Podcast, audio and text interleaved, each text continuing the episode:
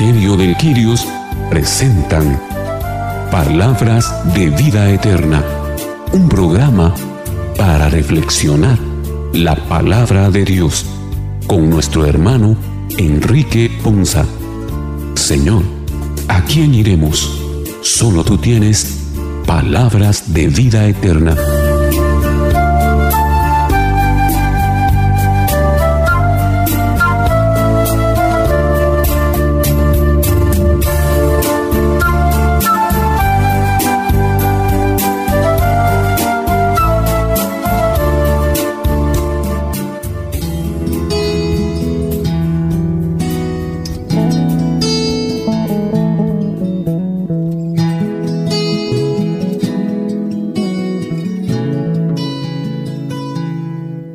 Señor les bendiga hermanos, qué bendición para nosotros el día de hoy llegar una vez más hasta ustedes con su programa Palabras de Vida Eterna.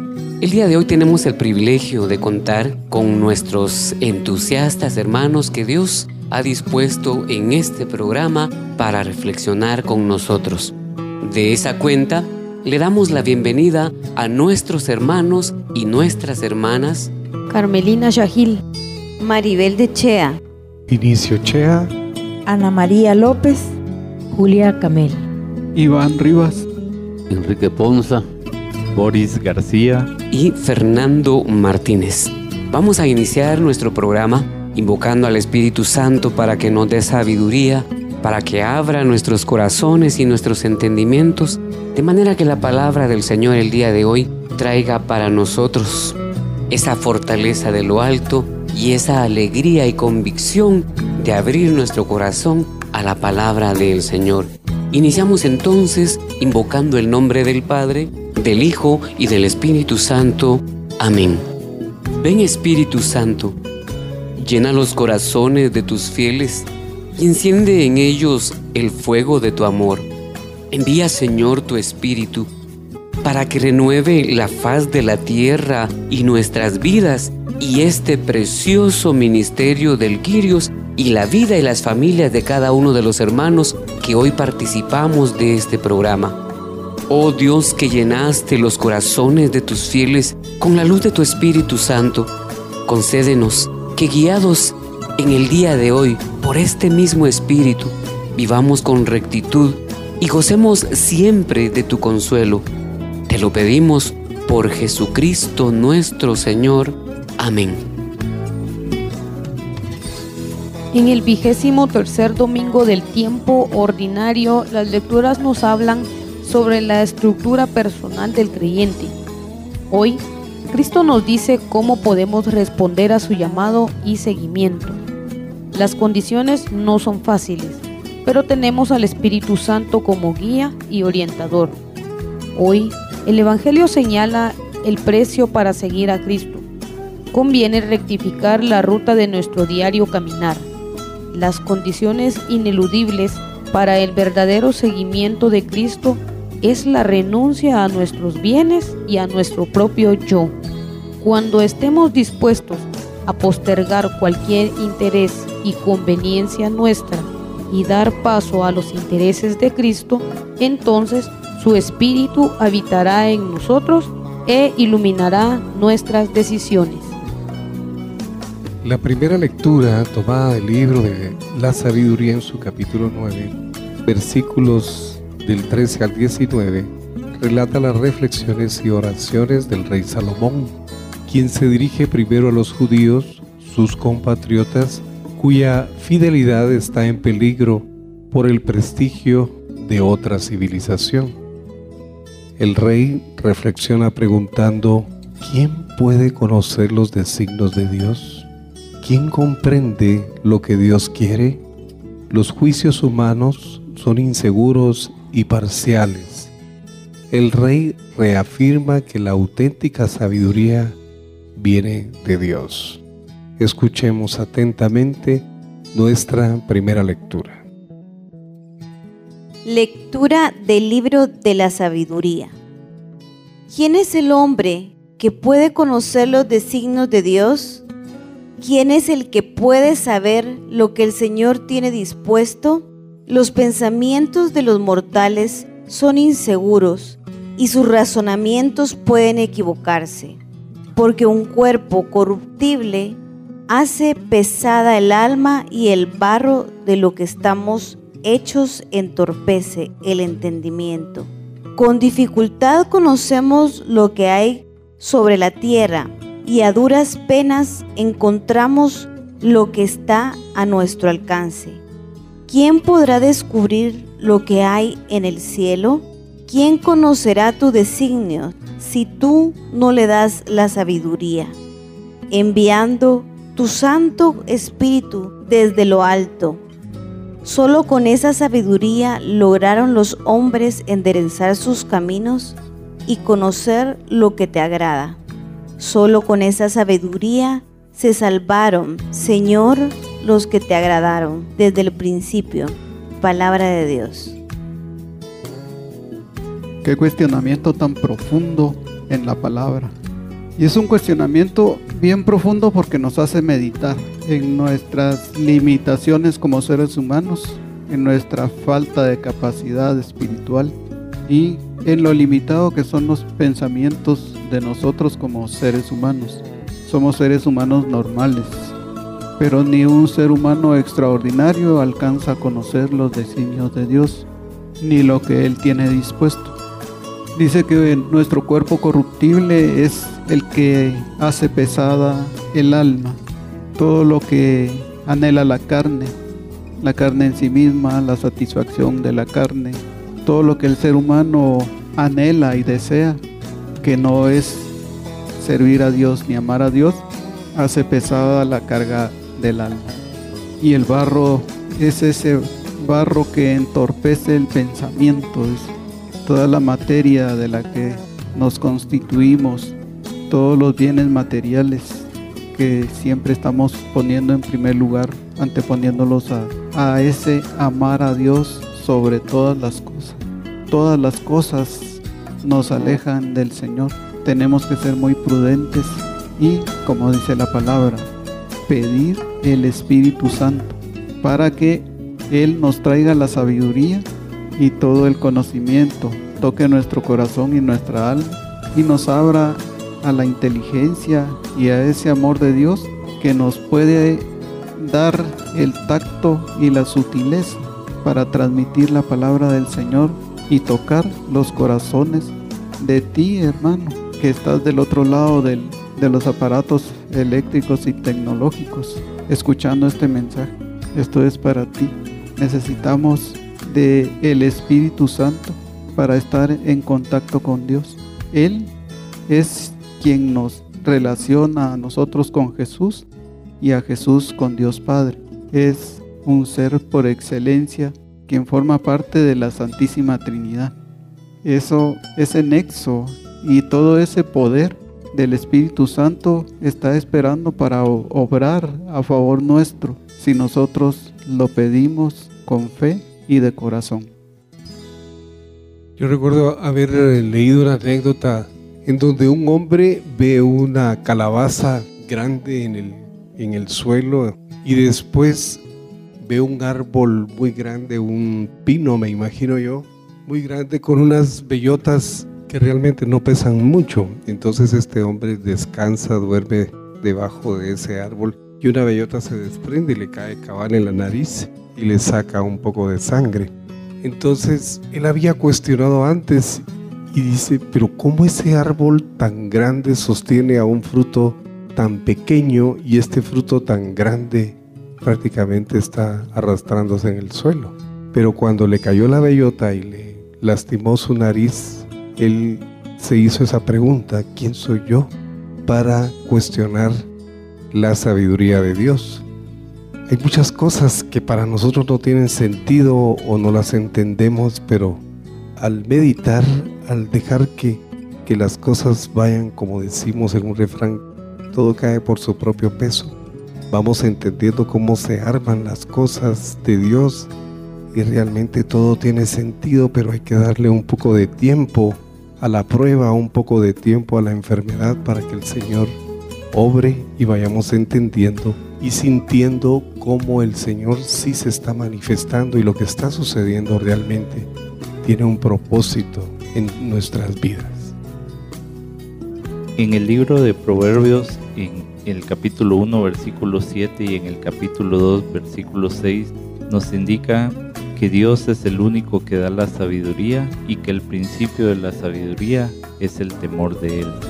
La verdad es que todos quisiéramos tener esa sabiduría para poder obrar de la mejor manera en nuestras vidas, pero realmente aunque no comprendamos los planes de nuestro Señor, tenemos que tener la certeza que Él es el más preocupado de nuestro bienestar y que los planes de Él son perfectos porque Él quiere lo mejor para nosotros y lo que Él quiere realmente es nuestra salvación. A veces miramos que nuestros planes, que siempre son planes materialistas y mundanos, pues muchas veces no se llevan a cabo o no logramos cumplir lo que nosotros habíamos planificado. Pero realmente cuando dejamos en las manos del Señor todo nuestro destino, Él obra de formas maravillosas y es porque el amor de Él es infinito para nosotros. A mí me gusta una frase que el Papa Francisco dice, que ni la enfermedad, ni el fracaso, ni cualquier obstáculo de la vida tiene la última palabra. La última palabra la tiene el Señor, porque realmente Él es el dueño de todo, de todo el universo. Y Él, como nos ama como sus hijos, Él quiere siempre lo mejor para nosotros y es ahí donde debemos de poner toda nuestra confianza para obrar en el camino que el Señor nos quiere conducir.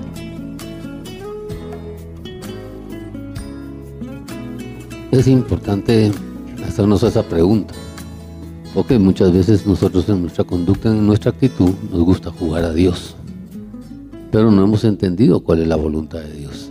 Al no entender la voluntad de Dios, no podemos nosotros tener la sabiduría y al no obedecer la voluntad de Dios, no nos podemos poner en el camino de salvación que Él quiere. Por eso dice ahí que los pensamientos humanos son mezquinos y los proyectos son caducos, porque tenemos un proyecto de corto plazo y pensamientos de interés personal. Y entonces nos hace una comparación entre el cuerpo mortal que oprime el alma y la tienda terrenal abruma la mente reflexiva. ¿Qué quiere decir esto?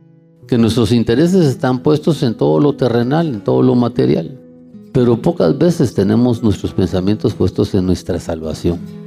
Y el objetivo principal en la vida y la obra más grande que el Señor quiere que hagas es tu propia salvación.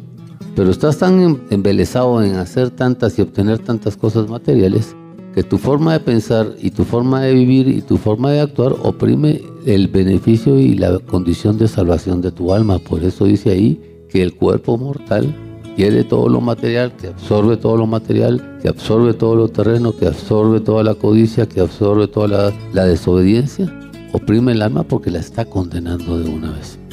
Y entonces nos hace una reflexión, dice, ¿qué es lo que miras? ¿Qué es lo que buscas? ¿Y cómo obtienes lo que tienes en la mano? Entonces el Señor nos hace una reflexión ahí, dice, si tú con tanto esfuerzo, con tanta circunstancia, con tanto sacrificio, obtienes poco. Y lo poco que tienes no lo sabes aprovechar.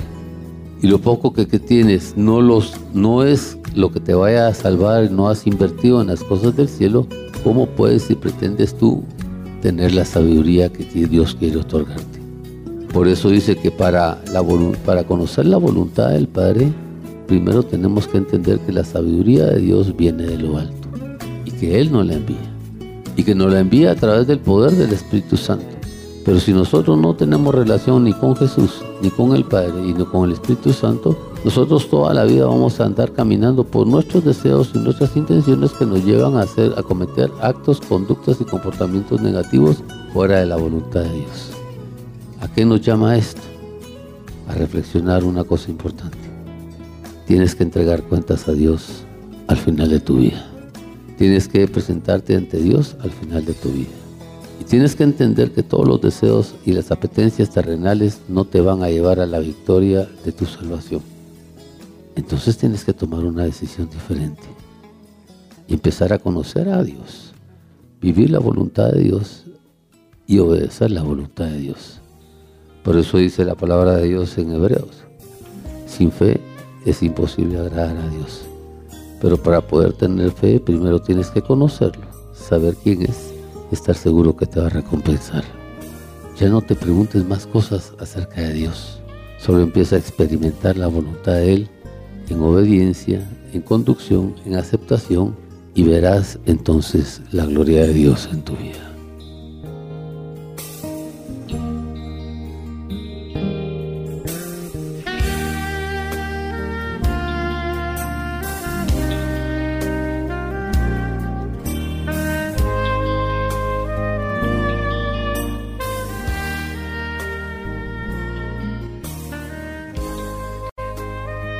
La segunda lectura está tomada de la carta más breve de San Pablo, la carta a Filemón en su único capítulo, versos del 9 al 10 y del 12 al 17. En esta carta el apóstol intercede a favor de su amigo Onésimo, que era esclavo de Filemón y se había escapado de la casa de su amo. Escuchemos con mucha atención la segunda lectura. Lectura de la carta del apóstol San Pablo a Filemón. Querido hermano, yo, Pablo, ya anciano y ahora, además, prisionero por la causa de Cristo Jesús, quiero pedirte algo en favor de Onésimo, mi hijo, a quien he engendrado para Cristo aquí en la cárcel. Te lo envío, recíbelo como a mí mismo yo hubiera querido retenerlo conmigo para que en tu lugar me atendiera mientras estoy preso por la causa del Evangelio.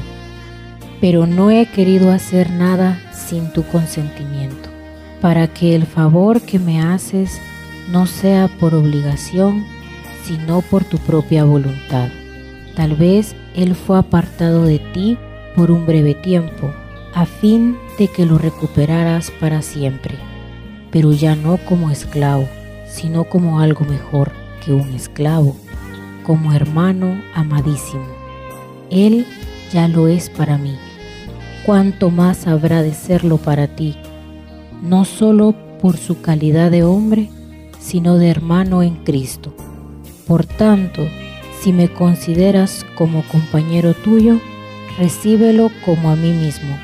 Palabra de Dios. Te alabamos, Señor. Impresionante el amor de Pablo hacia Onésimo, hacia Filemón, pero sobre todo hacia Cristo Jesús, porque dice que ya anciano y además prisionero por la causa de Cristo. Y denota el apóstol el amor que siente por Onésimo, a quien le relata a Filemón que lo engendró para Cristo en la prisión. Onésimo era un esclavo que se había escapado. Fue capturado y metido a la cárcel en la que estaba el apóstol, pero fue beneficiado dentro de la cárcel porque aquí conoció a Cristo. El apóstol Pablo le, le pasó el mensaje de Jesús y él lo aceptó. Esto transformó a Onésimo, quien únicamente por la obra de Jesús salió como una mejor persona de la cárcel. Eso nunca se da en las sociedades. Es solo la obra de Jesús quien puede transformar a una persona para bien dentro de una prisión. Y Pablo, amante de Jesús, logró hacerlo. Logró transformar a este onésimo esclavo y lo liberó. Lo devolvió como un hombre libre, pero no solo de la esclavitud de Filemón, sino como un hombre libre de todas sus cadenas, de todas sus pasiones, un hombre transformado, un hombre que ya no es esclavo, le hace él la aclaración a Filemón. Y llegó a sentir un amor tan profundo que lo trata como hermano amadísimo. Así es como se lo presenta Pablo a Filemón. Y le dice que lo aprecie como a él mismo, no solo por su calidad de hombre, sino como hermano en Cristo. Es un relato muy bonito, muy lindo, por lo regular. Todos hemos escuchado que las cárceles son escuelas del crimen, pero si vemos el lenguaje de, Pablo, se le escucha eh, muy animado, probablemente ya anciano, probablemente un poco abatido por la situación, pero él, está consiguiéndole trabajo, consiguiéndole un hogar a este muchacho onésimo. Y realmente qué, qué lindo que Pablo desde el lugar donde está, está muy animado.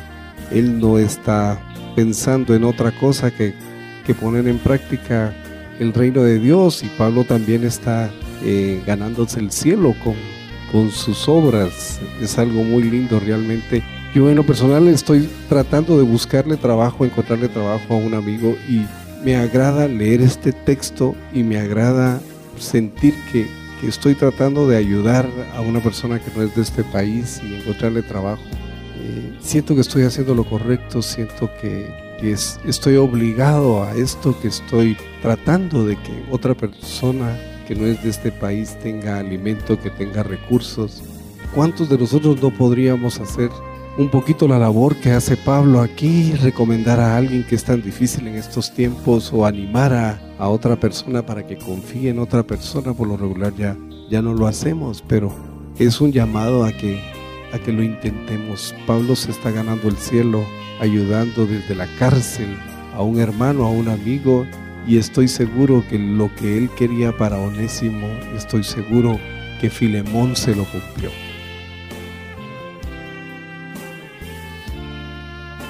Vemos esta carta del apóstol Pablo que se hace en un escenario de encierro en la cárcel, que realmente se puede ver que en la actualidad cuántas familias, cuántas personas están sufriendo ese encarcelamiento. Pero vemos también con optimismo cómo la vida de las personas que están en las cárceles puede cambiar y puede darse esta oportunidad de lograr la presencia viva de Jesucristo en cada uno de los corazones y es que también muchas veces no es necesario estar presos físicamente, porque muchos cargamos varias esclavitudes que nos hacen presos y vemos realmente que el único que puede liberarnos de todos esos encarcelamientos es nuestro Señor.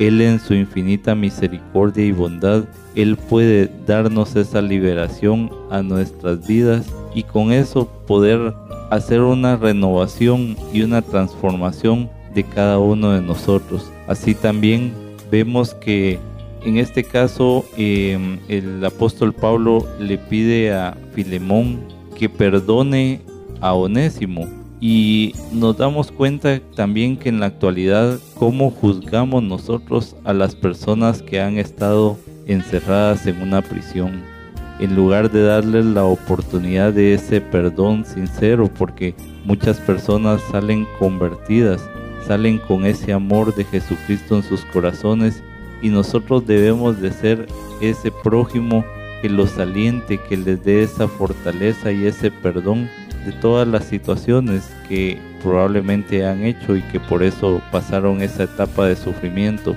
Pero el Señor realmente permite estas circunstancias porque quiere esa conversión real de nuestros corazones y esa liberación de nuestras vidas para que caminemos realmente en el camino del Señor y podamos lograr con nuestra forma de actuar, con nuestra actitud, poder llegar a esa salvación que Jesucristo nos ofrece con su amor. El nombre de Onésimo significa el que es fuerte, el que es útil, el que es fructuoso. Y aquí Pablo nos enseña varias, varias facetas. Primero nos enseña la base de la amistad. La base de la amistad, muchas veces nosotros no la hemos entendido cuál es la base de la amistad. Y la amistad tiene unos requisitos que son fundamentales. Primero tiene que ser verdadera e invariable. ¿Por qué razón? Porque si no es auténtica, no puede ser sincera, no puede haber fidelización no puede haber sacrificio y deseo de apoyo. Por eso es que el tener muchos amigos a veces es peligroso. ¿Por qué? Porque a veces la cantidad de amigos nos llevan a la ruina. ¿Por qué? Porque no todos son fieles y no todos tienen un mismo sentido y una misma visión en el propósito de la amistad. Por eso en el libro de Proverbios dice que los viejos amigos deben ser estimados pero que el amigo, aparte de tener esa condición de amistad y aparte de tener esa sinceridad, también debe estimular esa, amistad y esa relación. Esa relación también tiene que ser beneficiosa y edificante y por sobre todas las cosas tratar de que siempre Cristo esté en medio de esa relación y en medio de esa amistad. También nos ayuda y nos enseña a vivir lo que es la igualdad entre los hermanos. ¿Y por qué nos, nos habla de eso? Porque dice la palabra de Dios en Proverbios 22.2 dice, el rico y el pobre tienen esto en común, a ambos los ha creado el Señor. Y cuando nosotros entendemos esa parte que todos somos creación de Dios, tenemos que tener una igualdad en el respeto, en el valor, en el amor. Porque lo que no valoremos sino y desprestigiemos o tratemos mal al amigo, estamos desvalorizando la obra que, que es Él en las manos de Dios. Eso nos lleva a entender cómo se tienen que manejar muchas veces las relaciones espirituales. Porque nosotros no hemos entendido y por eso es que hay tanto, tanta discordia entre los grupos, por eso es que hay tantas discordias entre los líderes. ¿Por qué? Porque no han entendido cuál tiene que ser la base de las relaciones espirituales. Y la base de las relaciones espirituales primero es la obediencia hacia Dios. ¿Y por qué? Porque si yo no soy obediente a Dios, no puedo ser obediente a mis jefes, no puedo ser obediente a muchas cosas y tampoco por esa desobediencia es la que me lleva a mí a vivir en pecado. Cuando yo soy obediente me vuelvo coheredero con, Jesús. ¿Por qué? Porque Jesús me hace hijo de Dios y entonces yo recibo el poder y la bendición que viene de lo alto, es el Espíritu Santo. Y entonces, cuando yo entiendo que nuestras relaciones eh, espirituales tenemos que apoyarnos a derrumbar todas las barreras que encontramos de relación, de lucha, de pecado, de tentación, y nos ayudamos mutuamente en conjunto entre los amigos, podemos derrumbarnos las, las barreras que nos alejan y que no nos permiten seguir el camino de Dios. Pero ¿qué pasa normalmente en todos los grupos? En lugar de derrumbar barreras, ponemos barreras y ponemos trampas y ponemos tropiezos. Por eso dice que los santos tienen que estar unidos tanto en la tierra como en el cielo. Y si en, ese momento no lo hacemos así, es porque no hay una congruencia entre la relación de amor con los demás y la relación conmigo mismo y la relación con Cristo Jesús. Y eso nos lleva a no ver realmente el beneficio, no nos, lleva realmente a darnos el apoyo y sobre todo a edificar hermanos para que sigan en la obra. Normalmente la gente en los grupos y las personas en los grupos quieren robarse el show cuando el Señor les ha dado todos los carismas y los dones para el servicio de la iglesia, no para edificación personal y sobre todo para que con ese don que el Señor les ha dado y les ha formado, ellos quieran sobresalir y quieran llevarse los aplausos. Por eso es importante entender todo el proceso de las relaciones espirituales porque con esas relaciones espirituales nosotros podemos entender la hermandad entre los del grupo.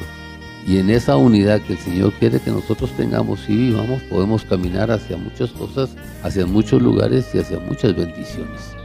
A veces la fragilidad y los deseos del hombre no, no nos permiten vivir con exactitud todo el proceso. Pero el Señor nos exhorta a tener esa unidad. Y la unidad nos obliga a que cualquier diferencia, por, muy grande que sea, tienen que ser perdonadas y olvidadas.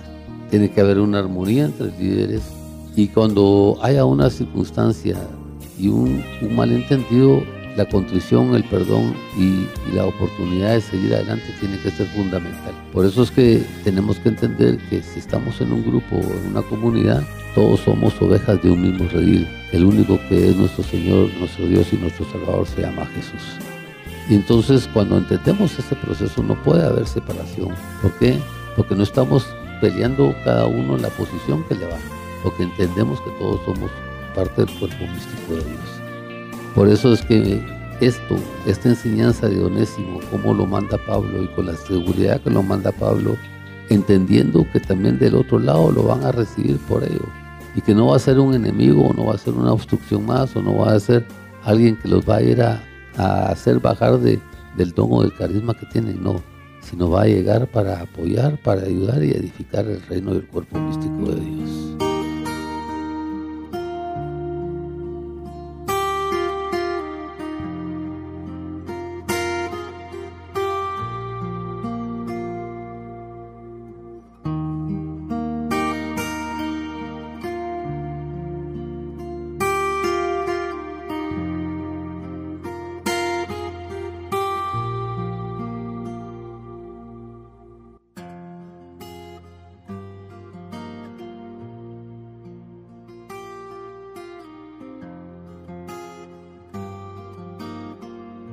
La lectura del Evangelio tomada de San Lucas en el capítulo 14, versículos del 25 al 33, nos presenta las exigencias prácticas y drásticas para seguir a Cristo, Cristo a quien queremos seguir. Será horizonte fundamental de nuestra perspectiva. Escuchemos muy bien para que podamos responder personalmente a Cristo que nos llama a ser sus discípulos. Escuchemos con atención la lectura del Evangelio. Lectura del Santo Evangelio según San Lucas. Gloria a ti, Señor. En aquel tiempo caminaba con Jesús una gran muchedumbre y él, volviéndose a sus discípulos, les dijo, Si alguno quiere seguirme y no me prefiere a su padre y a su madre, a su esposa y a sus hijos, a sus hermanos y a sus hermanas, más aún a sí mismo, no puede ser mi discípulo. Y el que no carga su cruz y me sigue, no puede ser mi discípulo.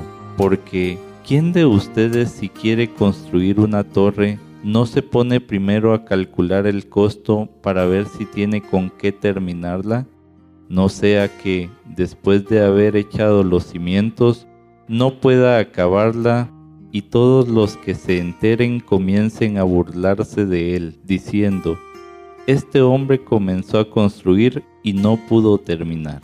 ¿O qué rey que va a combatir a otro rey no se pone primero a considerar si será capaz de salir con diez mil soldados al encuentro del que viene contra él con veinte mil, porque si no, cuando el otro esté aún lejos, le enviará una embajada para proponerle las condiciones de paz. Así pues, cualquiera de ustedes que no renuncie a todos sus bienes, no puede ser mi discípulo. Palabra del Señor. Gloria a ti, Señor Jesús. La palabra nos ubica a Jesús rodeado de una gran muchedumbre. A mí esto me traslada a nuestras Semanas Santas, de donde aparecemos tantos católicos en las Semanas Santas y el resto del año ausentes, sin necesidad de que el Señor se vuelva a nosotros y nos haga la, la invitación de que no podemos preferir a nuestros seres amados, ni aún a nosotros mismos, que es a quienes el ego más difícil nos hace desprendernos de nuestras pasiones, de nuestras posesiones. Y estas nos alejan del Señor, no nos permiten seguirlo. Son, son piedras de tropiezo para nosotros. Son la cruz con la que, a pesar de, podemos seguir al Señor. Y luego hace la propuesta del, hombre que quiere construir, pero el hombre se prepara para no ser la burla de los de sus semejantes. Así es como actuamos nosotros. Estamos más preocupados de qué van a decir los vecinos, de cuántos tesoros estamos acumulando en el cielo. La opinión de Dios no nos preocupa tanto en este mundo, nos preocupa más la opinión y el que dirán de la sociedad.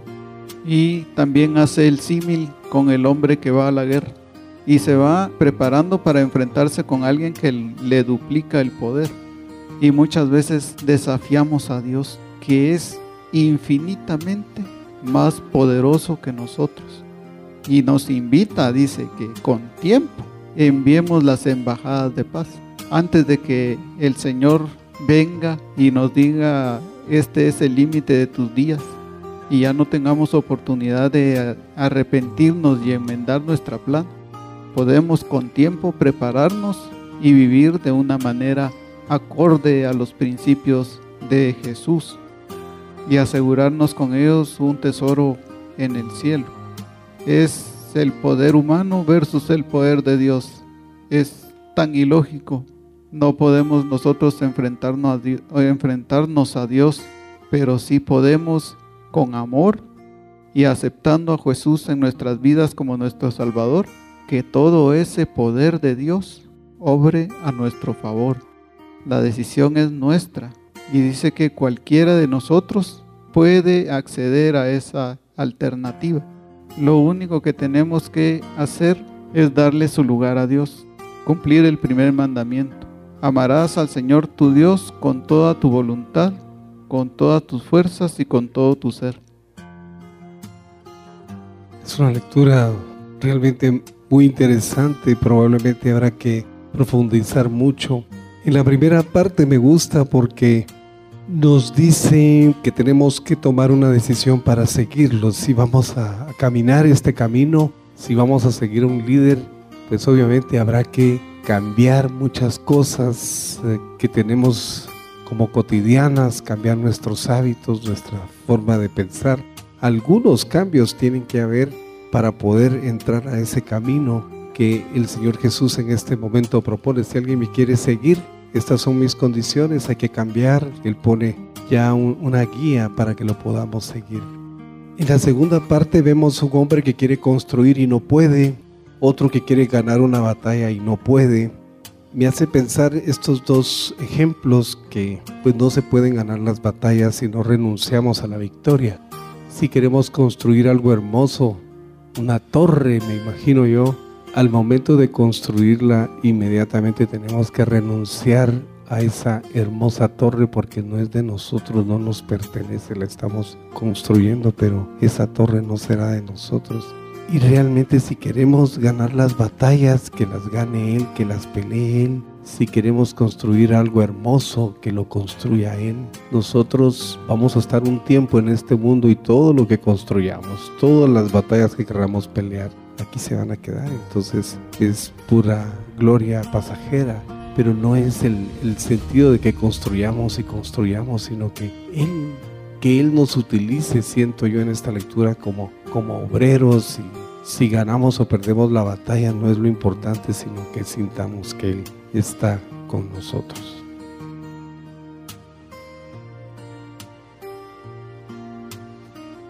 Vemos en esta lectura los principios del discipulado, porque realmente el ser discípulo del Señor es encontrar el amor de Jesús y, e iniciar esa relación que nos lleve a la salvación que Él nos quiere dar. Nos indica, a veces se escucha como un poco egoísta, el que dejemos a un lado a nuestros familiares por el camino de Jesucristo. Pero es que realmente encontrando el amor de Jesús vamos a encontrar el amor hacia todos nuestros familiares y hacia todas las personas que pues de alguna u otra manera amamos y tenemos más afecto. Porque realmente la fuente del amor es Él. Y, es ahí donde debemos de ir para encontrar ese amor hacia los demás. También se pone como la mayor prueba del seguimiento a nuestro pastor es que debemos llevar también nuestra cruz. A pesar del peso y las aflicciones de nuestra vida, debemos de encontrar ese, esa alegría y esa felicidad de que vamos al encuentro de Jesucristo, que vamos caminando en el camino de Él y que realmente con Él respaldándonos nada nos debe de preocupar porque mm, como dice realmente que el éxito no es el fruto sino que es el camino y debemos de disfrutar cada paso que, que demos hacia el encuentro del Señor. Si realmente queremos ser discípulos de Jesucristo, nuestra fe no puede ser tibia, o se es frío o se es caliente. Debemos de realmente enfocar nuestros esfuerzos a creer, a obedecerle y a tener ese amor a Él, pero con esa alegría y esa felicidad que solo Jesucristo puede darnos en nuestros corazones y que Él realmente nos ofrece esa gran recompensa de nuestra salvación al final de ese camino, porque como Él mismo dice, ¿verdad? Yo soy el camino, la verdad y la vida. Entonces, es en Él donde debemos de encontrar esa felicidad, esa paz y ese amor en nuestros corazones para que logremos vencer todas las circunstancias que nos apartan de Él y que nos apartan realmente de nuestra salvación.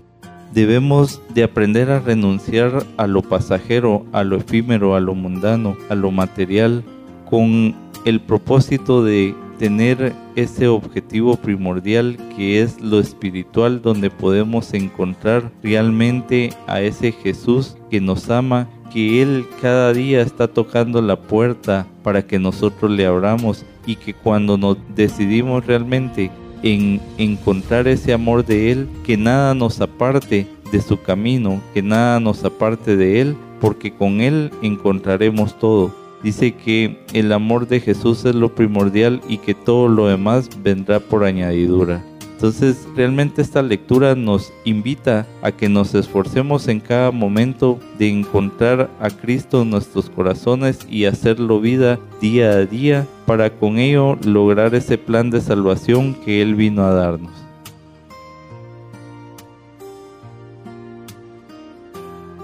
El precio del discipulado es lo que lleva el fondo de, este evangelio. Y empieza diciendo que grandes multitudes seguían a Jesús, como el día de hoy grandes multitudes sí, seguimos a Jesús. Pero Jesús nos hace un alto en la vida y nos dice, ¿por qué me, por qué me sigues? ¿Estás claro el sentido y el propósito que tienes que tener para seguirme? Tienes que entender que al seguirme tienes que hacer sacrificios, tienes que soltar y dejar, que tienes que permitir y aceptar. Y por eso nos pone dos condiciones importantes. La primera dice, si alguien viene a mí y no sacrifica el amor a su padre, a su madre y a su esposa y a sus hijos y a sus hermanos y a sus hermanas y aún a su propia vida, no puede ser mi discípulo. Y la otra condición dice, y el que no carga su cruz y me sigue, no puede tampoco ser mi discípulo. Y esto nos lleva a entender que cuando nosotros tomamos la decisión de entrar en ese propósito, en esa condición y en esa circunstancia, siguiendo y basándonos en el propósito de lo que el Señor nos quiere enseñar y nos quiere llevar a la creencia religiosa de Él, nos exige varias circunstancias. Primero, el discipulado y qué sacrificios o qué disposiciones tiene que tener el discípulo. Porque si nosotros no entendemos cuáles son las condiciones del discípulo, no podemos ejercer y caminar en ese discipulado. Y por eso las condiciones del discípulo dice que tiene que negarse a sí mismo y cargar su cruz. Tiene que tener una renunciación, que el amor de sus padres, de sus hermanos y todo tiene que entrar en segundo plano. ¿Por qué? Porque tiene que entender dos cosas importantes. El primer gran propósito y el primer gran objetivo es salvarme a mí mismo. Y entonces el amor a mí mismo tiene que estar por sobre muchas cosas y sobre muchas condiciones. Y nos hace la reflexión de, los, de muchos de esos amores, porque esos amores muchas veces no nos permiten alcanzar la victoria y el ponernos en el camino del Señor. O muchos de esos amores los usamos de excusa para no estar en el camino del Señor y no vivir ese proceso de bendición. Y por eso dice, tienes que aprender a renunciar a eso. Tienes que entender que lo tienes que dejar todo todo quiere decir todo lo mundano, todas las cosas, muchas veces hasta los bienes materiales.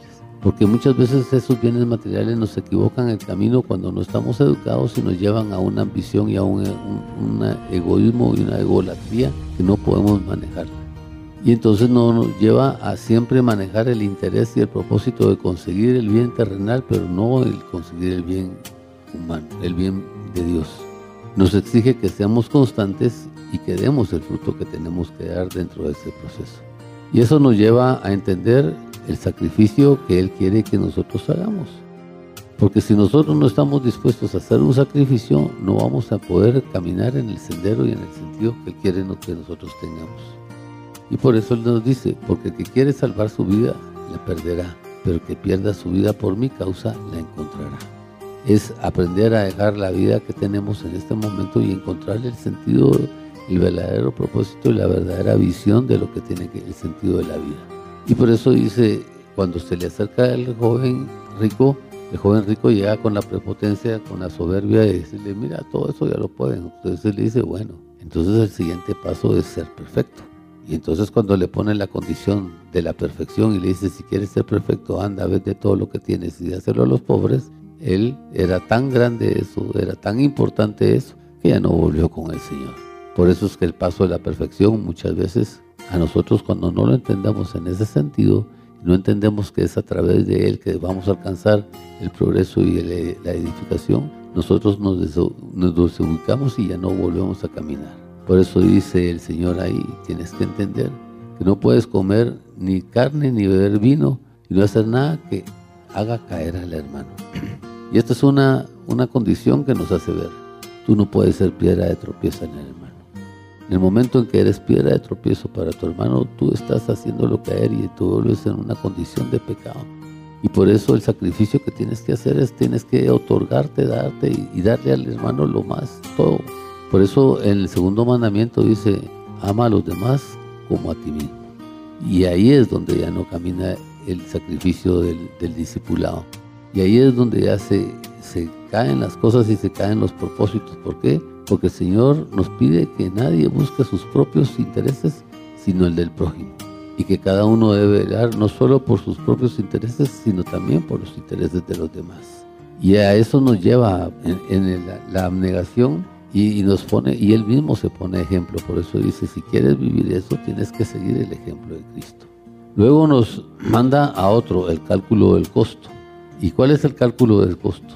Entender que si uno no pone el cimiento que se llama Cristo Jesús en nuestra vida, cualquier cosa que edifiquemos, cualquier cosa que hagamos, cualquier cosa que queramos alcanzar, se nos va a caer. ¿Por qué? Porque está cimentado sobre arena, sobre, sobre cosas que no tienen sustento. Y por eso Él nos dice, mira, tienes que entender que no puedes edificarte y no puedes crecer y no puedes caminar en las cosas mías si no yo Jesús soy el cimiento, soy tu roca fuerte, soy esa piedra angular que los constructores han desechado.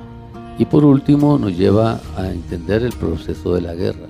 Muchas veces nosotros estamos guerreando en la vida sin entender cuáles son nuestras armas, sin entender cuáles son nuestras capacidades, sin seguir un consejo una dirección o una conducción que, que podamos recibir adecuadamente. Y por eso son esos conflictos espirituales que tenemos, ¿por qué? Porque son los insatisfactores de donde no hemos podido alcanzar las victorias los propósitos y los objetivos que nos hemos propuesto. Por eso él dice, mira, tienes que empezar por aprender, en primer lugar, a recibir consejo. Meditar los consejos, discernir los consejos, para que a través de esos consejos tú puedas ser prudente y a través de esa prudencia puedas tener una previsión y ver la lógica de las cosas. Y cuando tú ya vas en ese proceso, ya tus decisiones no van a ser emocionales, sino van a ser analizadas. Y en vez de vivir en conflicto, puedes empezar a hacer pactos de paz, pactos de conveniencia y pactos de edificación en la vida. Por eso es importante esta parte, porque muchas veces el egoísmo, la soberbia y la vanidad nos llevan a equivocarnos. Y cuando queremos imponer nuestra forma de pensar, nuestra forma de vivir y nuestra forma de actuar sobre todas las otras personas, se nos olvida que la otra persona también tiene sus derechos y también tiene sus ilusiones y también tiene sus propósitos y que también tiene la capacidad de guerrear. Por eso el Señor nos llama a todo eso aprendamos a tener una abnegación, aprendamos a ser discípulos, pero sobre todo aprendamos a vivir en una paz social que Él quiere que vivamos.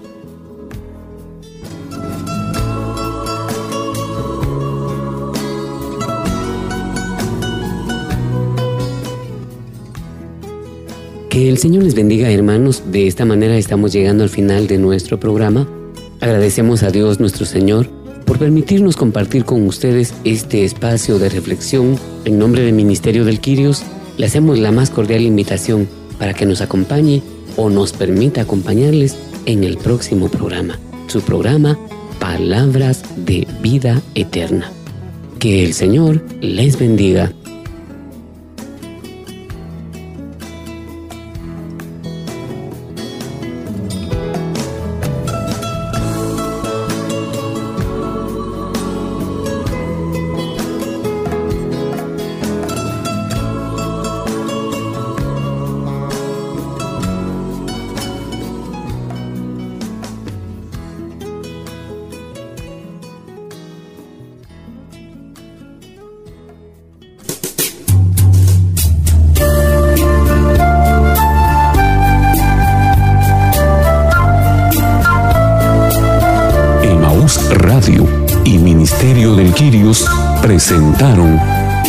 Palabras de Vida Eterna, un programa para reflexionar la palabra de Dios. Señor, ¿a quién iremos? Solo tú tienes palabras palabras de vida eterna. Reporte este programa a Emaús Radio o búsquenos en Facebook como Ministerio del Girios. O visítenos en Avenida Reforma 1554, zona 9, edificio Reforma Obelisco, locales 8 y 9, segundo nivel, Ministerio del Quirios.